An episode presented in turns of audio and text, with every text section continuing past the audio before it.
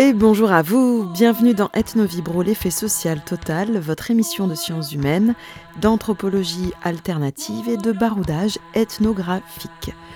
Aujourd'hui, comme tous les mois d'ailleurs, je vous propose une émission très très spéciale. Nous embarquons cette fois pour la Suisse, les oreilles directement immergées dans les archives internationales de musique populaire. Ces archives sont au cœur du musée ethnographique de Genève, le MEG, et l'émission sera également agrémentée d'une sélection musicale spécialement concoctée pour nous par l'ethnomusicologue Madeleine Leclerc. Nous aurons également la chance d'interviewer Catherine Dieterlin, la petite fille de Germaine Dieterlin, anthropologue française et sévenole. Catherine habite à Sauve et elle présentera une partie de sa conférence au Vigan le 3 décembre prochain.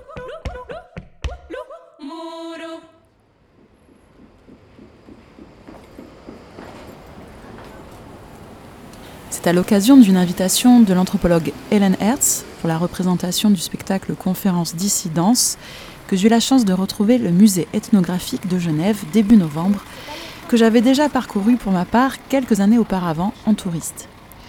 Un bâtiment flamboyant en plein cœur de la ville, avec un jardin, un resto-bar dans un hall très clair et une exposition permanente qui en met plein la vue. Je suis revenue alors au MEG dans le cadre de ce cycle de conférences co-organisé avec les universités de Genève et Neuchâtel, en présence d'enseignants et d'étudiants en ethnomusicologie et à tout curieux en accès libre. J'ai été accueillie par Laila Laharoubi, nouvelle coordinatrice scientifique au musée. On commence par le prologue. C'est comme ça qu'on l'appelle, donc il y a toute une explication euh, de l'ethnographie, euh, etc. Donc le musée est composé de la manière suivante. Donc les cinq continents, donc Amérique, Océanie, Asie, Europe, Afrique, en rangée comme ça en fait. Hein. C'est comme ça que ça marche. Euh, l'ethnomusicologie, c'est transversal en fait. Des instruments de musique, il y en a partout, sur tous les continents. Et donc ici, euh, les instruments ont été classés d'un point de vue organologique. Vous avez les idiophones, donc c'est tout ce qui est frappé à l'aide de quelque chose. Les membranophones, donc avec la membrane, tout ce qui est d'un bouca, etc c'est très très vaste. Vous avez à chaque fois des enregistrements, les cordophones et les aérophones. Ça, c'est la première vitrine. Je vous montrerai ensuite la deuxième vitrine, mais pour y accéder, je vais vous montrer autre chose, la chambre sonore.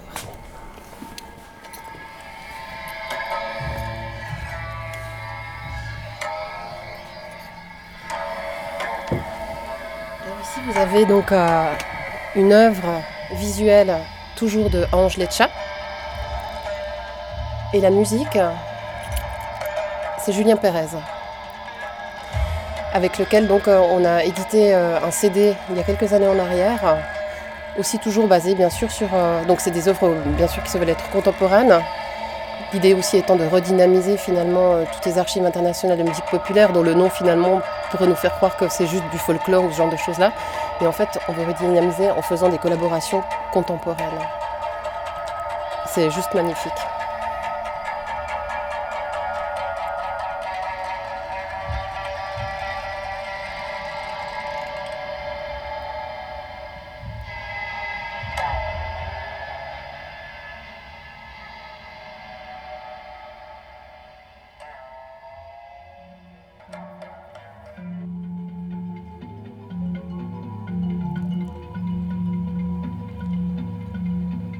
Nous n'aurons pas le temps d'explorer toute l'exposition permanente du musée qui s'appelle également Archives de la diversité humaine. Laïla choisit donc de nous faire visiter le musée à travers le prisme de la musique, de l'ethnomusicologie et des archives internationales de musique populaire sur lesquelles nous allons revenir tout à l'heure aussi avec Madeleine Leclerc.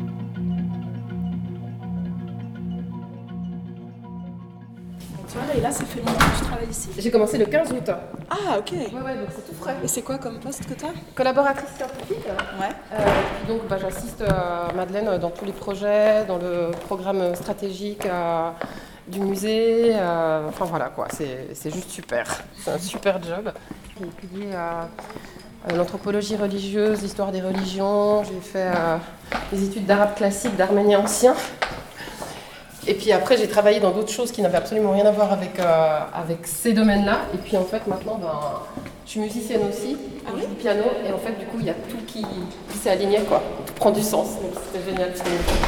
Alors, je vais vous montrer la première salle, qui n'est pas de moi, Marguerite l'auxiliaire d'Edenbach.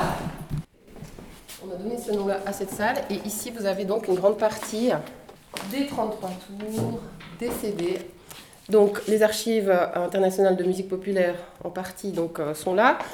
Donc, elles sont constituées en 1944 par Constantin Brailoiu, le célèbre euh, ethnomusicologue euh, roumain.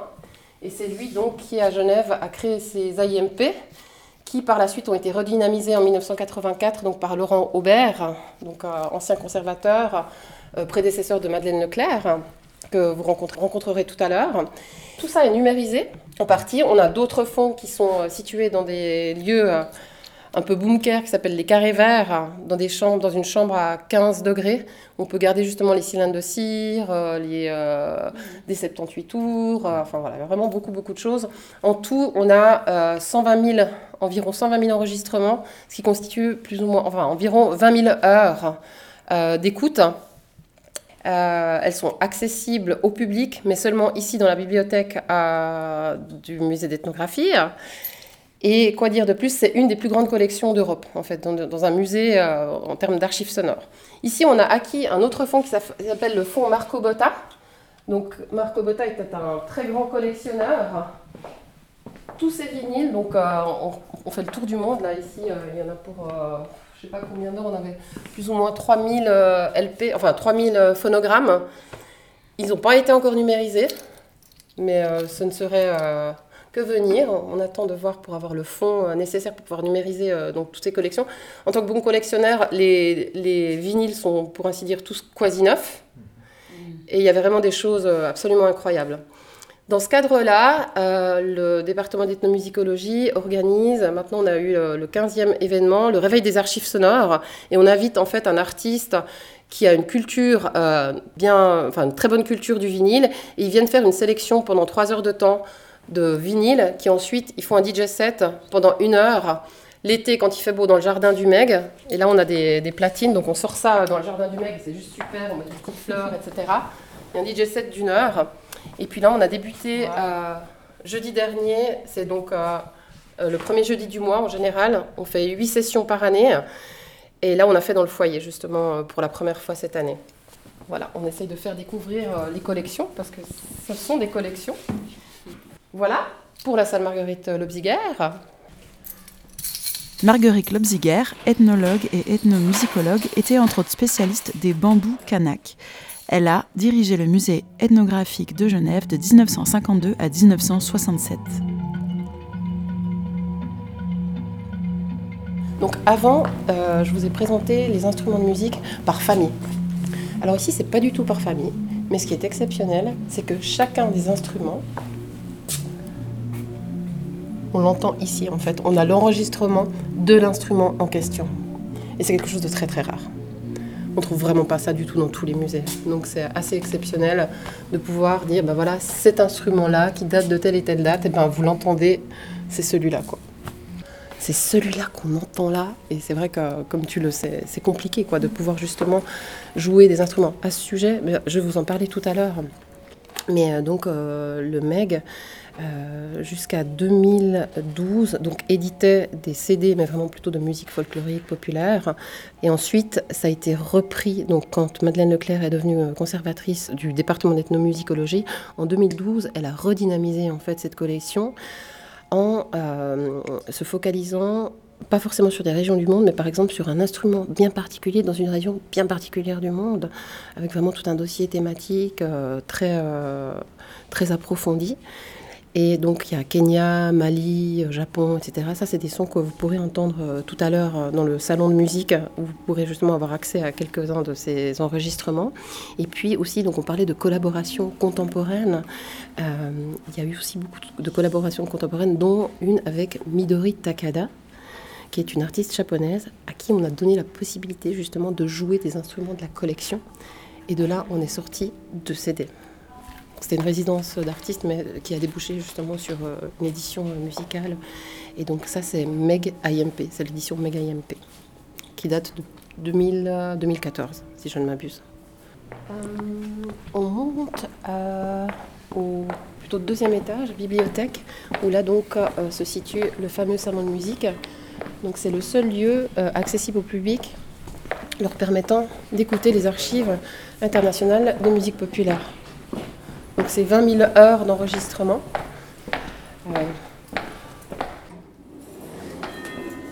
Alors, bibliothèque Madeleine Lancourt. Bonjour.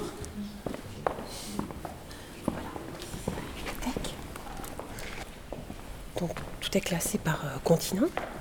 Et dans chacun des continents, évidemment, l'ethnomusicologie étant transversale, vous trouvez un peu chaque fois des, des ouvrages liés à l'ethnomusicologie, à la musique, un peu euh, chacune des rangées euh, dédiées aux continents respectifs.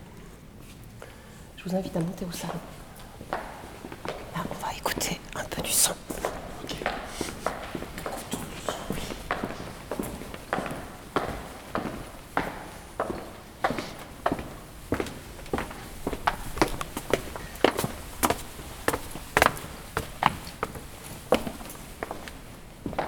Les archives internationales de musique populaire sont constituées aussi par euh, notamment le fonds Samuel Bobovi, il y a environ 3000 enregistrements, et Constantin Brailoyou, donc, euh, qui fait un enregistrement euh, sur cylindre de cire. Sur Internet, sur le site du MEG, en fait, vous avez toutes les références, vous pouvez faire des recherches, mais pour l'écoute, c'est uniquement ici. Ça reste dans le musée. Donc, mais par contre, il y a un accès Vu que c'est de la musique, euh, c'est pas même, euh, le même rapport en fait qu'on a aux objets.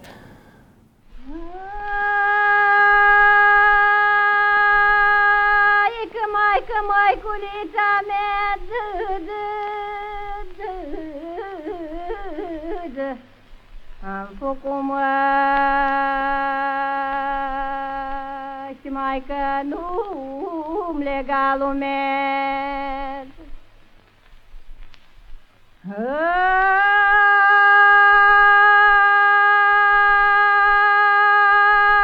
cu cine nu-mi nevoie Dă-i nu mândra și dai nu Mândrulica mea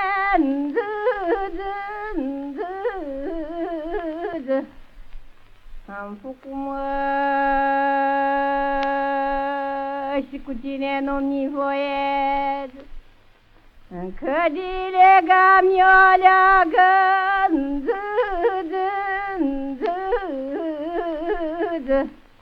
am făcut mă și dilegam eu leagă.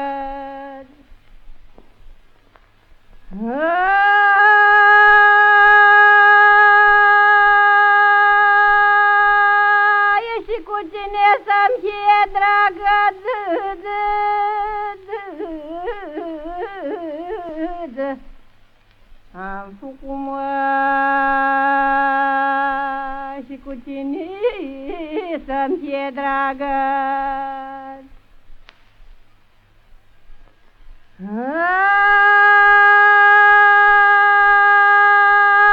Și nu lăcomni la eu să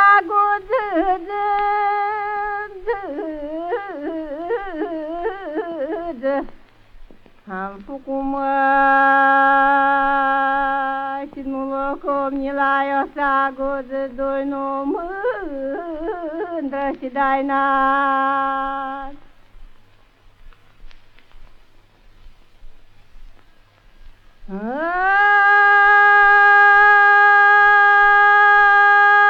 Și nu locomni la vered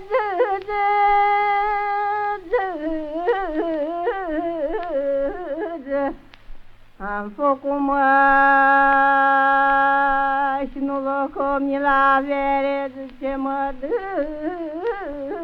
pe om pe plăcere.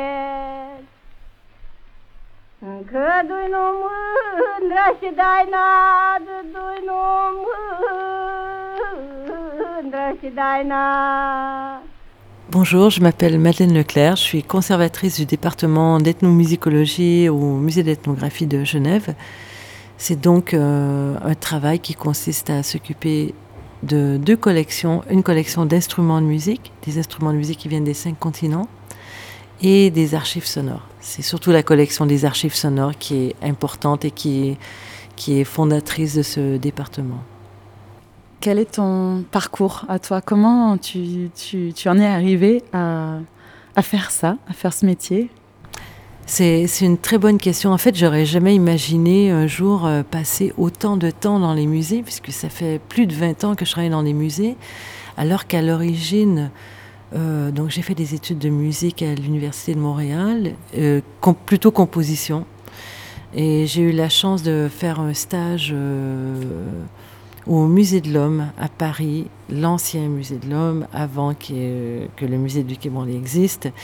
Et là, j'ai euh, j'ai eu la chance d'être stagiaire dans un département d'ethnomusicologie où il y avait des archives sonores incroyables, des musiques de partout dans le monde et une équipe d'ethnomusicologie qui m'a fait donc découvrir euh, euh, les différentes musiques dans, dans, le monde, différents répertoires, différents systèmes musicaux, et j'ai été complètement éblouie de voir toute cette richesse des, des, musiques qui avaient très inventives, très, très riches, très subtiles et parfois complexes de partout dans le monde. Ça m'a tellement captivée que j'ai voulu en savoir un petit peu plus, un peu plus sur tout ça.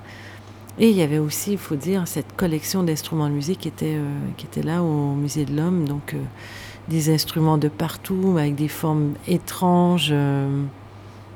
Euh. J'étais vraiment fascinée. J'ai décidé de, de, me plonger là-dedans, donc de, mettre de côté un peu les, les, études et l'approche un peu musique classique occidentale pour vraiment m'investir sur ça. Au fil et à mesure des rencontres, parce que ça a été une histoire de rencontre, mon parcours. Une de ces personnes, ça a été Monique Desroches, qui, euh, qui avait organisé ce stage euh, avec moi au Musée de l'Homme. Ensuite de ça, euh, il y a un ethnomusicologue qui s'appelle Gilbert Rouget, qui lui était spécialiste des musiques du Bénin, qui m'a vu. Moi, j'avais envie, j'aimais le camping, j'avais envie de voyager, j'avais envie d'aller en Afrique, et il m'a dit écoute, si tu veux, je te retourne au Bénin pour voir ce qu'il en est de musique que j'ai enregistrée il y a fort longtemps. Et c'est ce que j'ai fait. Et alors le, MEG, donc euh, dis-nous un peu ce que c'est cette institution, d'où ça vient. Il y a eu encore une histoire de rencontre avec cette fois-ci Laurent Humbert, qui est ethnomusicologue bien connu dans le milieu francophone et qui était euh, responsable, euh, enfin qui s'occupait de l'ethnomusicologie au musée d'ethnographie de Genève, qui partait à la retraite moi, j'étais au musée du Quai Branly à cette époque-là. J'avais envie de bouger, j'avais envie de changer. J'aime bien les chantiers. À cette époque-là, au musée d'ethnographie de Genève, le musée était en construction. En fait, c'était un musée assez ancien qui a été euh, fondé en 1901, mais qui était en pleine euh, rénovation. Et pour moi, le fait qu'il y ait un chantier, tout à construire, c'était vraiment euh, un moment excitant. Et il y a aussi la présence de ces archives sonores dont, dont je parlais qui m'a donné envie d'aller au musée d'ethnographie. Donc c'est comme ça que j'ai découvert ce, ce nouveau, ce qui était pour moi un nouveau musée, avec aussi un nouveau métier qui est plus centré sur. Euh, enfin, c'est comme ça moi que j'ai choisi de le faire, en tout cas depuis que je suis là, euh, de m'intéresser davantage à la forme, la forme vivante de ces musiques. Donc les archives, ce que j'appelle les formes vivantes, les archives sonores, ça a l'air un peu bizarre, mais c'est ce que je veux dire, c'est les musiques pendant qu'elles sont performées, pendant qu'elles sont, euh, qu'elles sont faites. Est-ce que tu peux nous parler euh, plus en détail de ce fonds, justement, euh, dont tu t'occupes? C'est donc un fonds exceptionnel, un monument, un monument sonore. c'est un fonds qui a été créé en 1944 par un musicologue et savant roumain qui s'appelle Constantin Brailoiu et qui a réuni à Genève, c'est juste au moment de la guerre, hein, il était il est arrivé à Genève avec ses propres enregistrements qu'il avait fait en Roumanie, donc euh, des enregistrements de musique, de folklore, comme on disait à l'époque. Et c'était à l'époque, dans le milieu là, du XXe siècle, où il y avait ces grandes collectes de musique, les, surtout dans les pays de l'Est. En fait, Biela Bartok a fait ça. Il y a d'autres musicologues qui l'ont fait aussi, Kodai par exemple, et donc Constantin Brailoyou avait fait ces collectes-là. Il est arrivé à Genève avec ses enregistrements. Donc ça a été le début en fait de sa de sa collection. Après, il s'est attaché à essayer de faire des échanges avec euh, d'autres institutions, des radios, des centres d'archives, pour pouvoir faire euh, un inventaire, enfin, un inventaire et des archives qu'il appelait internationales. Et donc, ça a été le, le début de ce fonds d'archives. On a gardé le nom, bien que ce soit un peu désuet maintenant. Le nom de ces archives, c'est Archives internationales de musique populaire. Et voilà, donc ça c'est le point de départ, euh, la présence de Constantin Breloyou, la présence ensuite de Laurent Aubert qui a beaucoup enrichi la collection, ce qui fait qu'aujourd'hui il y a environ 20 000 euh, phonogrammes, donc 20 000 supports d'enregistrement, des disques 78 tours, 45 tours, euh, bandes magnétiques, cassettes, CD également. Et ce qui représente 20 000 heures de musique à peu près, de musique des cinq continents. Τι να τα κάνω τα λεφτά;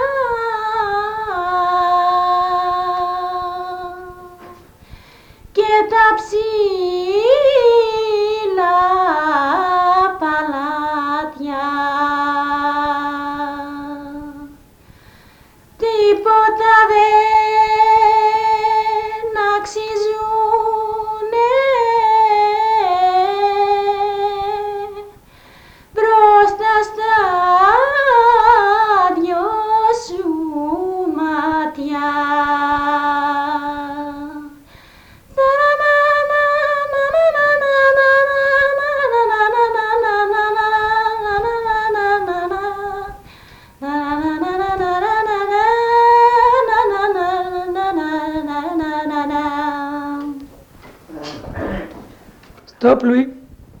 Comment euh, tu valorises ce fonds Quels sont les, différents dispositifs que, tu peux mettre en place dans le musée pour, pour cette mise en valeur? Ça, c'est vraiment le, boulot qui m'occupe depuis euh, depuis dix ans. On a multiplié les initiatives, je dois dire. Euh, peut-être une des choses importantes qui est un peu de mon corps de métier maintenant, c'est la diffusion de ces musiques-là par l'édition discographique. On a fondé un label de musique qui s'appelle le label s'appelle IMP, c'est pas très clair, mais bon, on a gardé le nom des, archives. Et on publie donc euh, des répertoires de musique traditionnelle et euh, également des projets qui sont des projets de musique contemporaine construits ou créés à partir de nos archives. L'autre source importante, c'est euh, les chercheurs, la présence des chercheurs, des étudiants, notamment les étudiants du master d'ethnomusicologie, et différentes initiatives à destination du grand public euh, des projets de médiation, des playlists, des, euh, à différentes circonstances. Lors des solstices et des équinoxes, on a l'habitude maintenant de présenter une sorte de sélection de musique appropriée au passage du, à l'arrivée de, de l'automne, à l'arrivée de l'hiver, ainsi de suite. Et aussi inviter des artistes euh, depuis peu qui, euh, qui viennent voir, euh, explorer notre collection de vinyles 33 tours, parce qu'on a une énorme collection, et qui choisissent certains, certains disques qui les inspirent et qui, qui passent les disques pendant une soirée, ce qu'on appelle les soirées du réveil des archives sonores. Et toi-même, tu aimes à passer des disques alors, je me suis euh, prise d'affection pour le vinyle, pour le format vinyle. Je, suis, c'est vrai que j'affectionne les objets. je travaille dans un musée aussi, hein, et donc euh, le support du 33 tours, euh, je le trouve exceptionnel. Il se trouve que parmi, depuis qu'on fait des activités autour des disques, il y a des gens qui donnent, qui viennent nous donner des disques, souvent les 33 tours. Parfois, on a déjà un exemplaire de ce 33 tours. Donc, on a constitué une collection qu'on appelle les doublons donc un deuxième exemplaire d'un disque. Et ces disques, qui sont donc pas euh, des, objets patrimoniaux avec un numéro d'inventaire, ben, on peut les jouer. Et ces, disques-là, au fur et à mesure du temps, on est venu à constituer une collection d'environ 500 disques que je me suis amusée à explorer et que, que j'aime beaucoup faire découvrir. Mon objectif, c'est en fait de partager avec le grand public euh, ma connaissance de, de, ces répertoires qui sont pas toujours très connus. Et ton nom de DJ, c'est quoi alors? Ça, ça a été une, une longue, une longue, euh, une longue histoire. Est-ce qu'il faut un nom? Est-ce qu'il faut pas de nom? Euh, Finalement, j'ai décidé de, de passer des disques sous, sous mon prénom, Madeleine, tout simplement. DJ Madeleine ou Madeleine, tout simplement. Est-ce que tu as une définition de l'ethnomusicologie qui te, qui te plaît, que, tu, que, tu, que tu aurais ré, réagencé à ton goût? Mais je comprends la question est, est importante et elle est pertinente parce que c'est un mot un peu bizarre. Ethnomusicologie, à la fois l'ethnographie de la musique ou qu'est-ce que c'est exactement? Pendant un certain, pendant longtemps, euh, l'ethnomusicologie, j'envisageais ça comme définition, si on peut dire, comme l'approche euh, des, cultures, euh, une approche ethnographique, mais par la musique, par le biais du son, par le biais des, expressions, euh, des expressions musicales. Maintenant, avec le temps, on se rend compte que autant le terme ethnologie a passablement vieilli, il ne veut plus dire grand-chose en fait. Pour moi, c'est de s'intéresser s'intéresser à la musique, ce qui est ma passion, mais c'est de s'intéresser aussi aux gens qui font, qui font la musique, aux interactions qui se passent pendant le temps de la musique, tout ce que ça génère comme euh, énergie, euh, comme relation entre les gens, le fait de faire ensemble la musique. Moi, c'est ce qui m'intéresse, c'est ce que je trouve le, le plus pertinent. Il y a quelque chose de très spécial qui se passe, aussi bien les là je dis les gens qui font de la musique, mais aussi bien de la part des auditeurs qui sont en train de recevoir et d'écouter de la musique. C'est c'est ça qui m'intéresse. Et tu fais aussi de la musique? Tu es musicienne? Oui, je suis musicienne, on peut dire ça. Je dirais que j'ai deux grandes pratiques. Ma première pratique, c'est c'est d'être platineuse, si on peut dire. Je passe des disques. Ça, c'est vraiment quelque chose qui me plaît beaucoup. Et sur le plan plus peut-être plus traditionnel, c'est la découverte des répertoires de musique, de musique arabe par le biais du jeu d'un instrument qu'on appelle le oud, qui est un, un luth et que j'ai le plaisir d'apprendre avec une professeure de musique, euh, de musique arabe tunisienne qui me montre le répertoire classique du oud, cette fois-ci pour vraiment rentrer dans le système musical de cet instrument. Alors concrètement, quand on vient au musée, comment ça se passe quand on s'intéresse à la musique? Qu'est-ce qu'on peut voir, qu'est-ce qu'on peut entendre? Et dans quelles conditions Nous, ce qu'on ce qu'on a essayé de faire, c'est de, donner un accès à la musique qui soit simple et qui soit sans rendez-vous, sans carte d'abonnement, de, de quoi que ce soit.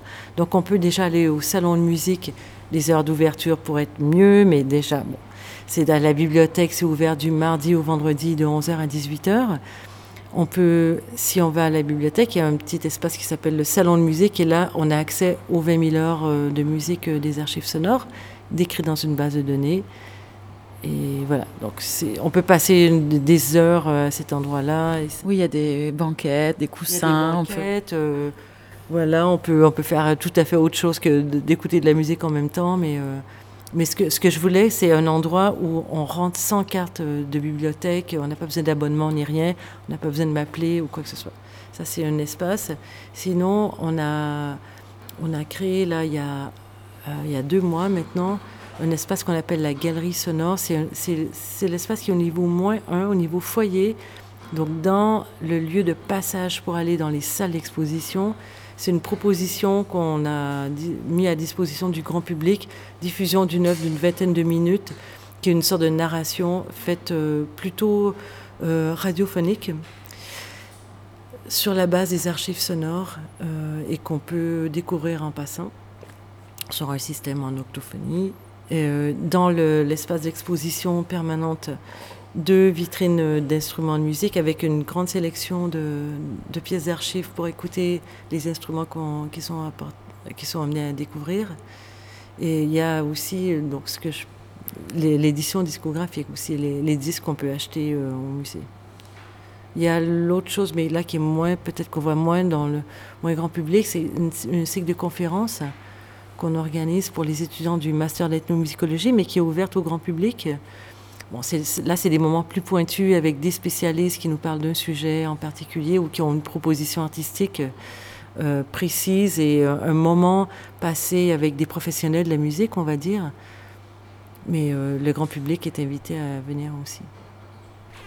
Une des manières de, découvrir nos collections, c'est peut-être pour ceux qui, veulent et qui le souhaitent, venir au prochain réveil des instruments de musique.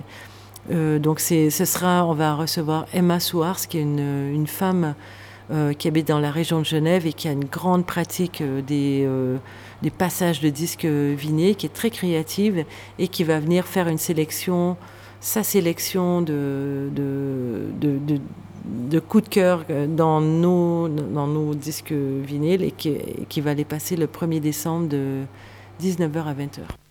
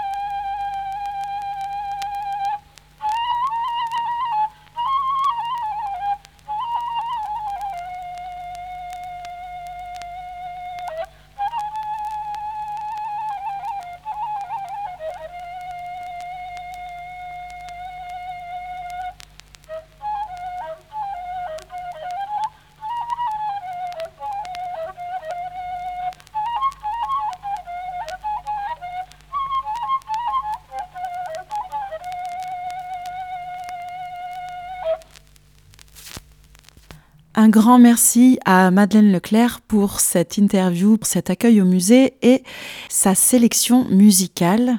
Vous venez d'écouter une archive donc bulgare enregistrée avant 1958 appelée le troupeau perdu. Juste avant, vous aviez une archive grecque de l'île d'Égine enregistrée en septembre 1956 et en tout début d'interview, c'était un enregistrement de Constantin Brailoiu, fondateur de ces archives internationales de musique populaire réalisé en Roumanie en 1939. Un grand merci également à Laila Laharoubi, collaboratrice scientifique auprès de Madeleine Leclerc pour son accueil et sa visite guidée. Ethno Vibro a hâte de retourner au MEG, musée ethnographique de Genève, pour euh, apprécier plus en détail ses expositions permanentes et temporaires. Il faut savoir que le musée a changé de direction récemment, il y a quelques mois. Sa nouvelle directrice, Karine Ayelé-Durand, continue de faire du musée un lieu de débat, d'échange et de réflexion critique, pluridisciplinaire, qui commence à aborder la question de restitution des œuvres comme une partie fondamentale de la décolonisation entre guillemets du musée. C'est donc une actualité à suivre dans les années qui arrivent. D'ici là, comme vous l'a dit Madeleine Leclerc, vous pouvez vous rendre au MEG jeudi 1er décembre à 19h pour le réveil des archives sonores avec Emma Swartz et une heure de DJ set à partir des archives. Mais si vous n'êtes pas à Genève, si vous n'êtes pas en Suisse, si vous êtes juste chez vous, n'importe où dans le monde, sachez que ce DJ set est retransmis en direct sur Facebook et YouTube.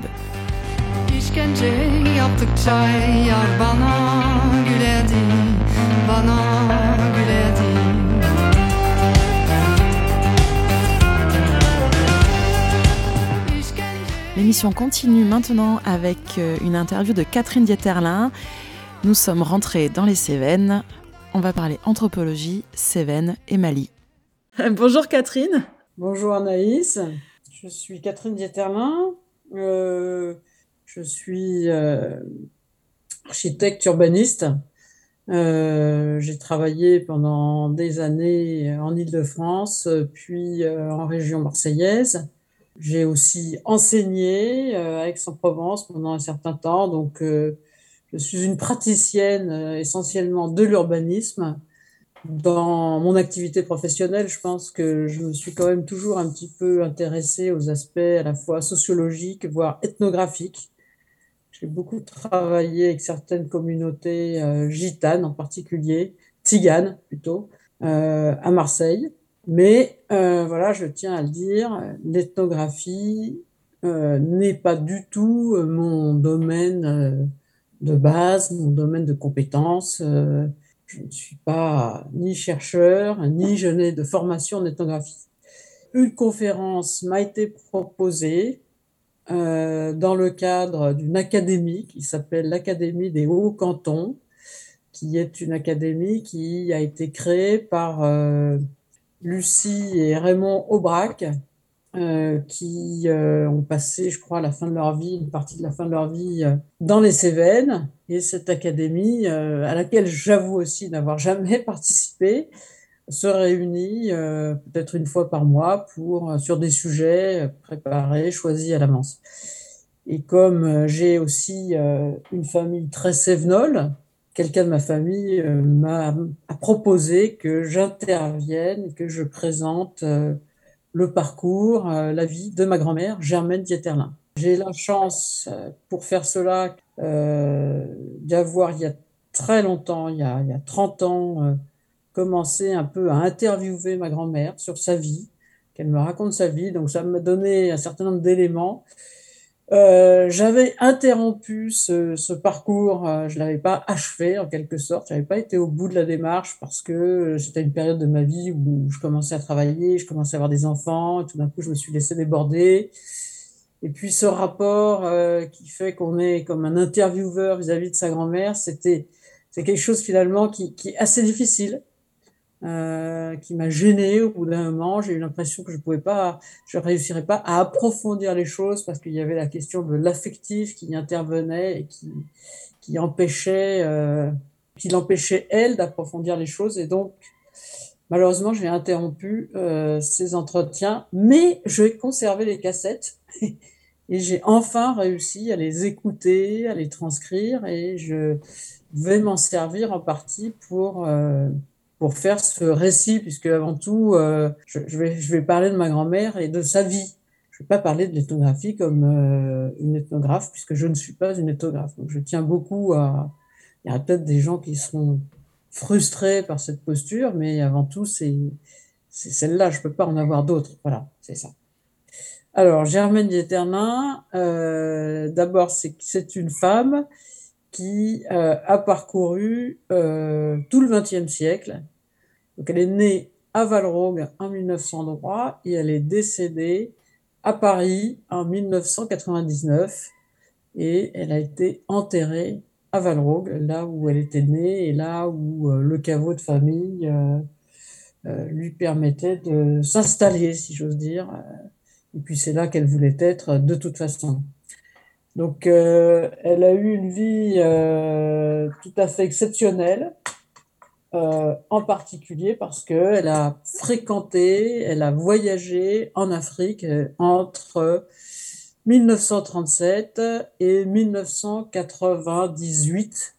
donc, pendant plus de 60 ans, elle est allée presque chaque année. Petite interruption pendant la Seconde Guerre mondiale, mais presque chaque année en Afrique et plus particulièrement, pas uniquement, mais plus particulièrement dans euh, une région du Mali qui s'appelle le pays d'Ogon, qui est très célèbre. Et donc c'est comme ça qu'elle a développé une carrière d'ethnographe, euh, domaine qui à l'époque était tout à fait euh, novateur, en cours de construction. Voilà.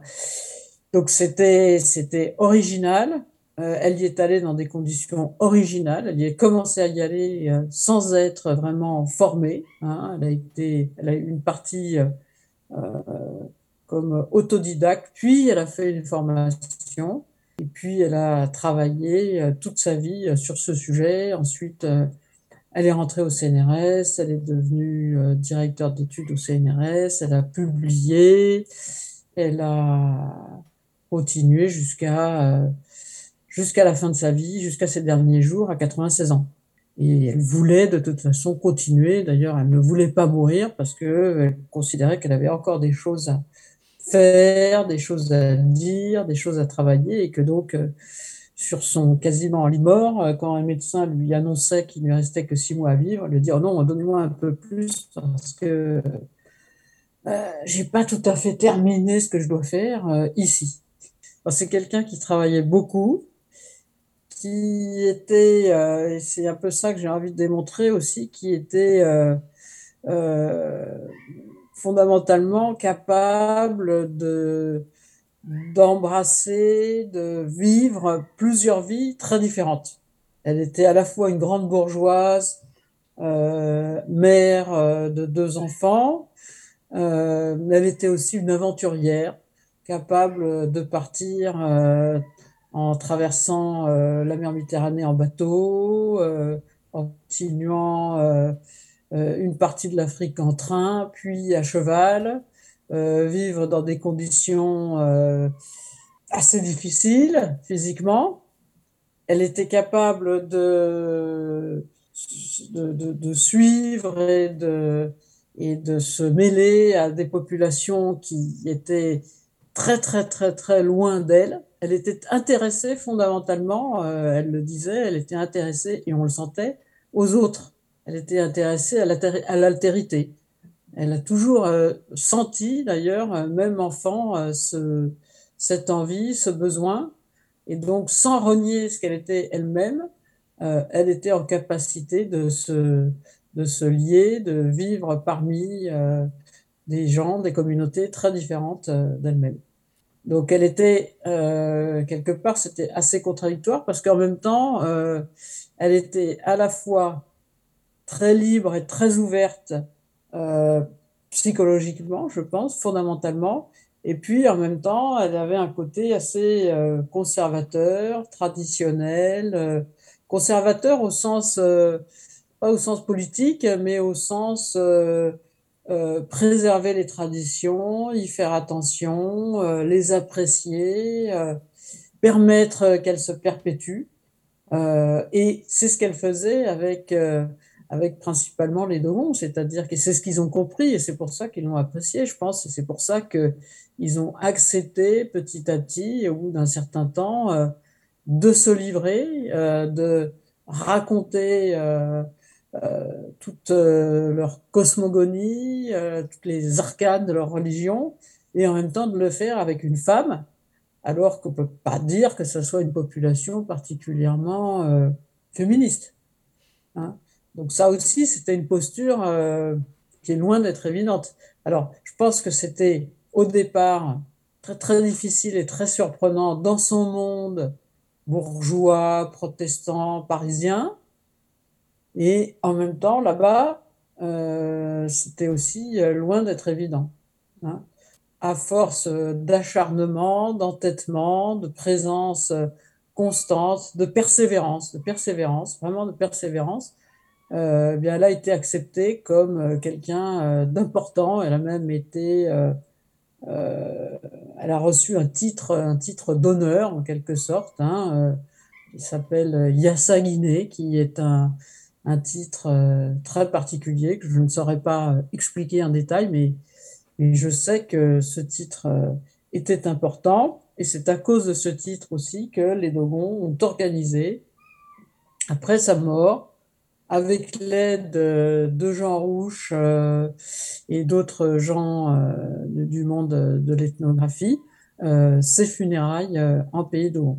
Des funérailles symboliques avec un, un corps symbolique, un corps, enfin une représentation du corps, comme ils avaient fait, mais sous une forme différente pour Marcel Griol, avec qui elle avait commencé à aller euh, en Afrique en 1937. Elle a participé à la mission Dakar-Djibouti en travaillant euh, au Musée de l'Homme. Elle est rentrée comme euh, travailleuse bénévole, si on peut dire, au Musée de l'Homme parce qu'elle était devenue très amie. Je suppose que c'était au cours du Louvre. Elle était devenue très amie avec quelqu'un, un personnage absolument fantastique que j'ai bien connu, dont j'ai beaucoup de souvenirs. Il s'appelle Georges-Henri Rivière très connu des ethnologues, puisque c'est lui qui avait créé le musée des arts et traditions populaires. C'est lui qui a conçu le principe des écomusées. C'était quelqu'un d'absolument fantastique qui est resté euh, un ami très cher euh, toute sa vie. Moi, je l'ai vu jusqu'à la fin de sa vie, Georges-Henri Rivière. Donc, euh, c'est Georges-Henri qui lui a dit, écoute, on a beaucoup de boulot, on est débordé, on ne sait pas comment s'y prendre, on est en train d'organiser un voyage, une mission fantastique de Dakar à Djibouti, est-ce que tu peux venir nous aider? Voilà, donc c'est là qu'elle a fait euh, ses premiers pas, qu'elle a mis le pied au musée de l'homme à une époque où elle n'avait même pas son bac, euh, elle n'avait pas fait d'études, elle n'avait pas son bac parce qu'elle avait été malade l'année du bac, et que, alors qu'elle adorait travailler, qu'elle était relativement, une, je pense, une assez bonne élève, euh, bon, bah, on considérait que c'était une femme et que donc, une fois qu'elle avait euh, jusqu'à la fin de la première, euh, ou qu'elle était même rentrée en terminale. Bon, c'était pas très important d'avoir son bac. De toute façon, une femme euh, ne faisait pas ou peu d'études. C'était rare que les femmes fassent des études à l'époque. Donc ensuite, eh bien, euh, elle ne faisait plus que des cours de piano, des cours de chant et des cours à l'école du Louvre. C'est là qu'elle a rencontré Georges-Henri Rivière, qui lui aussi avait un parcours et une famille, alors là, complètement atypique. Donc elle a commencé comme ça et puis elle a découvert, elle a vraiment découvert, elle a découvert à la fois des gens et une personne en particulier, Marcel Griol, dont elle a été très très très amoureuse et elle a découvert euh, un monde, une discipline euh, qui l'ont passionnée. Elle sentait déjà, elle pressentait déjà dans, quand elle est revenue un peu en arrière sur sa sur son enfance et sa jeunesse, cette, cette appétence euh, pour à la fois l'histoire des religions, la philosophie euh, et l'observation, le contact avec euh, des avec les autres, avec des gens très différents d'elle-même. D'ailleurs, tout le monde dit que c'était toujours quelqu'un de très ouvert. Elle avait beau être une grande bourgeoise, n'importe qui pouvait frapper à sa porte et venir lui parler, quel que soit son milieu et son style, du moment que il montrait bien sûr une, politesse classique, disons. Et qu'est-ce que qu'est-ce qu'elle t'a transmis euh, de spécifique euh, en tant qu'ethnologue à toi, sa petite fille ou à ses petits enfants Qu'est-ce que quel héritage elle a laissé euh, déjà au sein de la famille? Une certaine familiarité avec l'Afrique déjà. Donc je sens l'Afrique comme alors que j'ai assez peu fréquenté, j'y suis allée avec elle quand j'avais 18 ans et j'y suis retournée pour ses funérailles. Donc elle a emmené en Afrique un certain nombre de membres de sa famille proches donc je pense que ça, ça nous a, ça nous a vraiment donné euh, des, liens forts. Euh, le sentiment, l'intérêt pour euh, les autres, le goût de, de l'étude, du travail quand même certainement, une forme de liberté intellectuelle aussi, une ouverture, bah, le goût des Cévennes, bien sûr, c'est très important.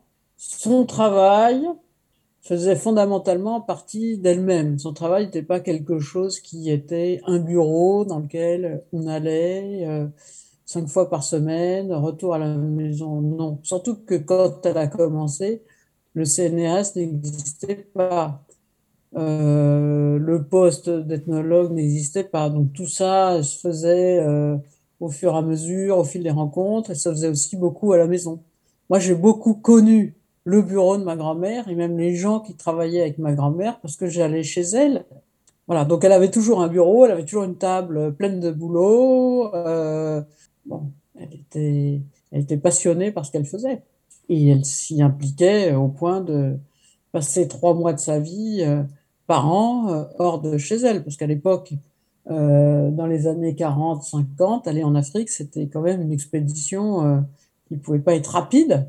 Donc euh, les séjours hein, étaient longs, étaient compliqués. Euh, voilà, après, après, elle y allait pour des périodes plus courtes, mais quand même, c'était toujours entre un et trois mois tous les ans. En fait, euh, sa vie était partagée entre trois mondes dans lesquels elle avait dans chacun son mode de vie. Elle passait trois mois en Afrique, trois mois dans les Cévennes, et puis il en reste six qu'elle passait à Paris. Et puis, par contre, dans, au Mali, chez les Dogons, là, elle vivait dans une maison en terre crue, construite par les Dogons, sur ses indications, c'est-à-dire qu'elle avait quand même un certain nombre de, de, détails qui n'étaient pas les mêmes que celles des maisons Dogons, mais euh, c'était une maison très très simple, sans eau, sans électricité, euh, des murs en terre crue et euh, des volets en tôle pour fermer portes et fenêtres. Et elle a donc accompagné, comme, comme tu dis, toute cette euh, institutionnalisation finalement de la recherche anthropologique euh, qui s'est mise en place au fur et à mesure. Et donc, elle est quand même devenue directrice de recherche au CNRS. Et puis, elle a aussi croisé la route d'autres euh, chercheuses, d'autres chercheurs. Comment ça s'est passé ensuite, le déroulement de son travail, de sa carrière? Ce qui a eu de très important dans sa carrière, dans son travail, c'est que elle a croisé, plus exactement, c'est lui qui a croisé la route de Marcel Griol. D'abord, c'est Jean Rouche, qui avait un parcours un peu similaire à celui de Marcel Griol, si j'ai bien compris, puisqu'il était aussi euh, euh, venu en Afrique en tant qu'ingénieur des ponts et chaussées, euh, et que lui aussi au lieu de s'intéresser qu'aux ouvrages euh, d'art, comme on dit, euh, des, infrastructures, des routes, des ponts, il a commencé à s'intéresser à, ses, habitants, ses communautés, euh, ses pratiques religieuses, ses rites tout à fait fascinants. Et donc, il s'est mis aussi à devenir ethnologue.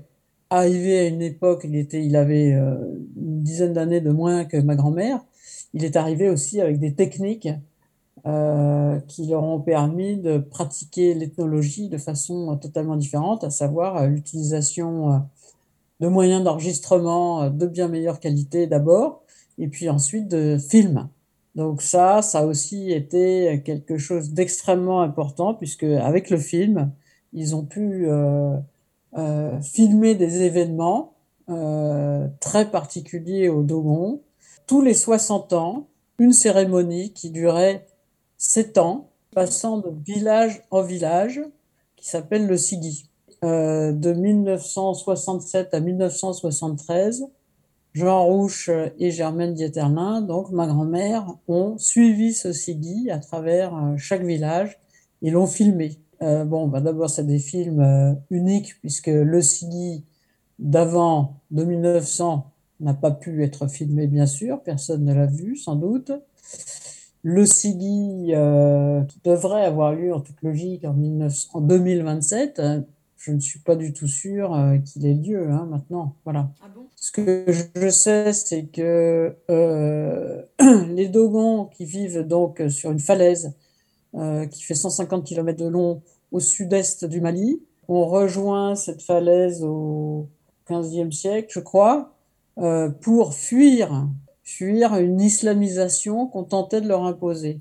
Ça leur permettait de continuer à être euh, dogons, animistes euh, et poursuivre leurs leur pratiques religieuses, leurs croyances.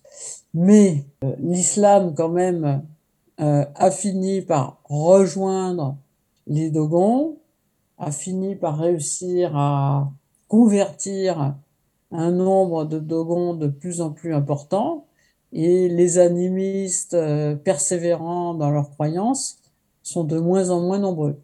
Grâce aux travaux des ethnographes, euh, dont ceux de ma grand-mère Germaine Dieterlin, tout est conservé, mais euh, le risque, c'est que ça devienne quelque chose de, de mort, ça ne devienne plus qu'un objet historique et de musée.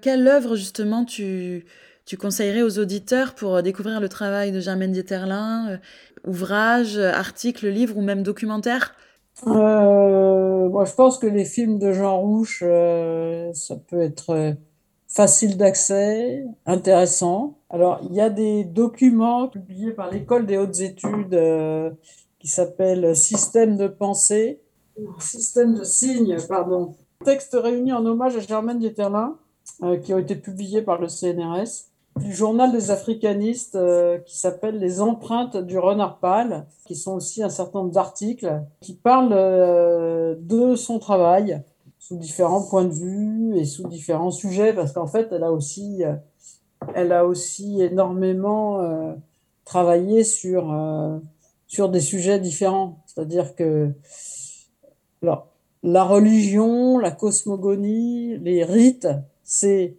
c'est le thème principal, c'est c'est le domaine, euh, c'est le sujet principal de ses travaux.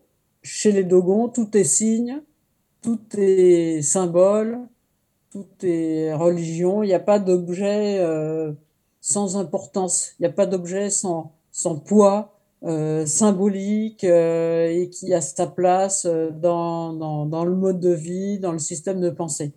Donc, elle a aussi, à cause de ça, mais je pense que ça, ça démarrait aussi comme ça, on étudiait les objets, on étudiait les tissus, on étudiait les, outils, euh, on étudiait les champs et euh, les ethnographes, en discutant, en parlant avec les Dogons, réussissaient à rattacher euh, tous ces éléments à la globalité du système. Elle a eu des moments où elle ne s'est intéressée, elle s'est intéressée particulièrement à la musique, d'autres moments aux outils des forgerons, d'autres moments au tissu, d'autres moments à l'astronomie, qui paraît complètement, complètement dingue. Une, des dernières années, elle est allée euh, euh, chez les Dogons avec un astronome euh, puisqu'il avait été clair depuis le début que le système du SIGI, euh, enfin le SIGI, le fait que ce soit tous les 60 ans, correspond à la révolution d'un satellite de, de l'étoile Sirius dont la, le, le, lever, le, le lever est similaire à celui du Soleil, tous les 60 ans satellite qu'on ne voit pas de nos jours, en tout cas, qu'on ne voit pas à l'œil nu. Donc il y a un mystère là euh, qui n'est pas résolu, et c'est pour résoudre ce mystère qu'elle a fait travailler sur le sujet un astronome. Merci beaucoup Catherine. Euh, merci à toi. Merci à vous, Radio Escapade. Merci, à bientôt. Au revoir. Un grand merci encore à Catherine Dieterlin, vie et œuvre de Germaine Dieterlin. Sa conférence aura donc lieu le samedi 3 décembre prochain à 10h du matin dans la salle du conseil de la mairie du Vigan. C'est un place 4 phages de la Roquette. Pour ceux qui ne connaissent pas, cette conférence est organisée par l'Académie des Hauts-Cantons.